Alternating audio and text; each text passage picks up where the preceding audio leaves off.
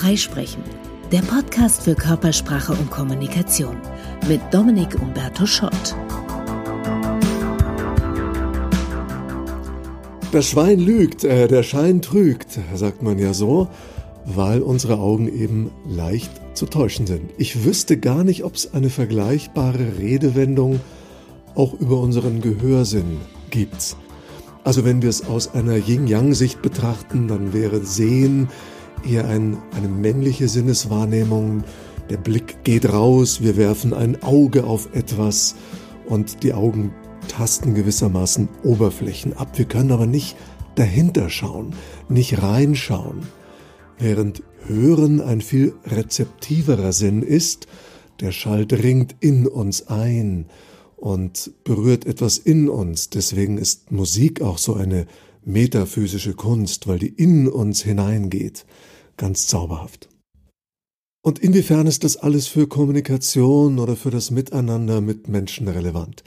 In einer der ersten Folgen von Freisprechen ging es ja um den ersten Eindruck und wie sehr der auf Einzelwahrnehmungen basiert, die wir dann im Gehirn blitzschnell zu einem Gesamteindruck einer Person zusammenfügen. Also wir sagen, jemand ist glaubwürdig oder macht einen authentischen Eindruck oder sympathischen Eindruck. Und dabei haben wir keinen Sinn für sympathisch oder authentisch, sondern wir sehen, hören bestimmte Dinge und bauen uns das zusammen. Nun sind die meisten Menschen in unserer Kultur eher visuell geprägt, weil wir eine sehr visuelle Kultur haben, durch Fernsehen zum Beispiel. Das heißt, der Großteil der Eindrücke, auf denen der erste Eindruck basiert, sind optischer Natur. Also wie sieht jemand aus, wie steht die Person da, sehe ich Augenkontakt, lächelt die Mimik, Haltung und so weiter. Natürlich auch die Stimme, aber oft übertrumpfen die vielen visuellen Eindrücke den einen auditiven Eindruck, den wir haben, nämlich wie klingt denn eigentlich die Stimme. Wenn wir mit Menschen nur telefonieren, ist das ganz anders. Da spüren wir oft sehr deutlich, wie geht's denn der Person, weil die Stimme eben die Stimmung verrät. Wenn wir aber jemanden kennenlernen, dann achten wir erstmal nicht so auf die Stimme, weil eben so viel an optischen Eindrücken erstmal verarbeitet werden möchte. Kleider machen Leute heißt deshalb auch, weil zum Beispiel Kleidung ein ganz wesentlicher Aspekt des ersten Eindrucks ist. Aber natürlich auch Größe, Statur, Attraktivität. Da gibt es Studien zum Beispiel dazu, dass Attraktivität Wahlergebnisse beeinflussen kann. Bei einer Wahl zum Beispiel zu einem Vereinsvorsitzenden mehrere Kandidaten, Kandidatinnen, dann ist gut möglich, dass wir uns für die attraktivste Person entscheiden. Unbewusst natürlich, das würden wir weit von uns weisen. Nein, äh, die hat einfach überzeugender geredet. Aber da gibt Studien dazu. Die Attraktivität, äußere Attraktivität, spielt da eine ganz große Rolle. Gibt zum Beispiel die These, dass in unserem Medien- und unserem Fernsehzeitalter kein Mann Chance auf eine US-Präsidentschaft hat, der nicht volles Haar hat. Wenn wir mal überlegen, letzten Präsidenten, da war jetzt kein Glatzkopf dabei. Und vielleicht hat deswegen Donald Trump so wahnsinnig viel Geld für Haarpflege ausgegeben, weil er genau wusste, für einen Mann seines Alters ist dieses volle Haar schon etwas Wichtiges, drückt Kraft aus. Und vielleicht hatte deshalb Joe Biden in den letzten Jahren drei Haartransplantationen, weil bei ihm war schon ab Mitte 30 das Haupthaar etwas schütter in der Mitte hin also hat er nachgeholfen.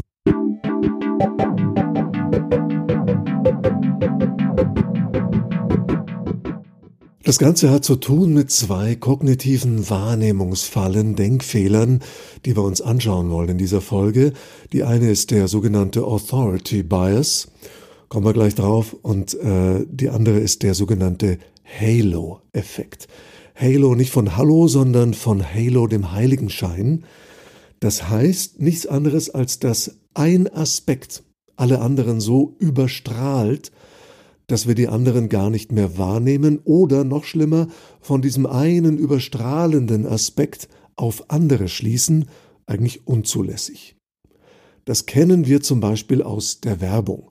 Deswegen werden gerne Prominente in der Werbung eingesetzt, weil dann der eine Aspekt der Prominenz, ui, das ist doch der oder die, alles andere überstrahlt. Und dann machen Prominente plötzlich Werbung für Versicherungen oder für Aktien Und wir sind so begeistert, unseren Lieblingsschauspieler oder unsere Lieblingsschauspielerin oder einen Tennisstar zu sehen, dass wir uns gar nicht mehr die Frage stellen, Moment mal, weiß die Person denn irgendwas über Aktien oder Versicherungen? Natürlich nicht. Aber die Glaubwürdigkeit, die die Person als Star in ihrem Fach hat, die übertragen wir jetzt unsinnigerweise auf was auch immer gerade der Inhalt der Werbung ist. Jetzt muss man kein Prominenter sein, um vom Halo-Effekt zu profitieren. Es reicht auch schon äußere Attraktivität. Das kennen wir wahrscheinlich alle. Wir sehen eine Person, die wir erstmal umwerfend gut aussehen finden und sind gefangen genommen von dieser Schönheit und stellen uns unter Umständen auch gleich vor, dass die bestimmt sehr sympathisch ist oder interessant oder dass wir mit der Person jetzt gerne ins Gespräch kommen würden und so weiter. Vielleicht stellen wir dann später fest, dass die Person doch nicht so sympathisch, doch nicht so interessant ist, vielleicht richtig unangenehm, aber erstmal waren wir vom Äußeren geblendet. Und wir kennen den Halo-Effekt von etwas noch oberflächlicherem, nämlich der Kleidung. Kleider machen Leute. In allen Berufen, in denen Kompetenz für andere schwer zu erkennen ist, aber das Vertrauen anderer sehr wichtig ist, spielt die entsprechende Kleidung eine große Rolle. Ärzte tragen den weißen Kittel, der uns das Vertrauen gibt, ui, ein Halbgott in Weiß, die Person hat Medizin studiert, die kann was. Finanzberater, Bankangestellte, Versicherung, Politiker, das sind alles so Felder, wir können nicht wirklich durchschauen, können die was, verstehen die was vom Fach, wir lassen uns von denen ja beraten in einem Feld, in dem wir so ein bisschen überfordert, hilflos sind, welche Versicherung nehme ich, welches Finanzprodukt. Und dann macht es natürlich immer erstmal einen vertrauensbildenden Eindruck, wenn die Person so einen guten Anzug trägt, Krawatte, der Scheitel sitzt. Bestimmt sehr vertrauenswürdig. Quatsch, oder? Aber so funktionieren wir.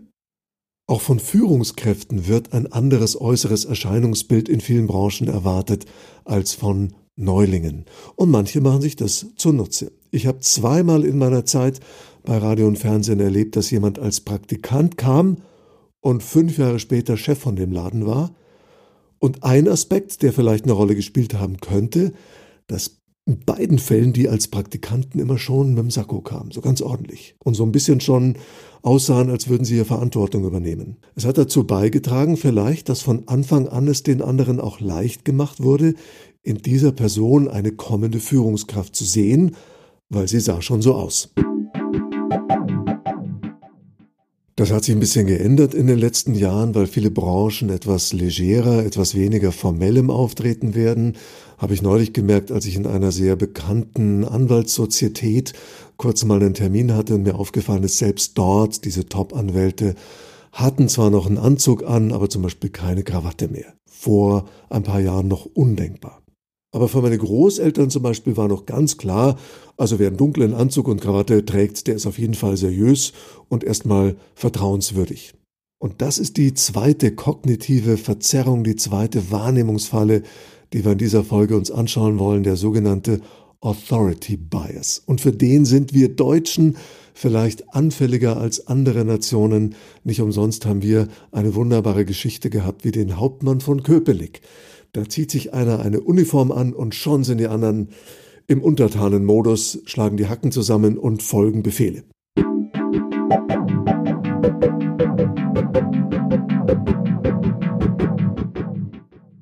Der Authority Bias besagt also, dass wir uns von Autorität, und zwar von äußerer Autorität, blenden lassen. Also von Uniformen, von dem dunklen Anzug mit der Krawatte oder vom Expertenstatus, der sich über Diplome oder Titel vermittelt. Auch von so Adelstiteln sind Menschen immer noch beeindruckt, obwohl der Adel in seiner Funktion längst abgeschafft ist. Gibt ja nicht umsonst Menschen, die sich für viel Geld adoptieren lassen, um sich dann Graf, Gräfin von und zu nennen zu können und in vielen Branchen macht es immer noch was her, wenn auf der Visitenkarte ein von mit dabei ist. Oder der Doktortitel oder noch besser der Professorentitel.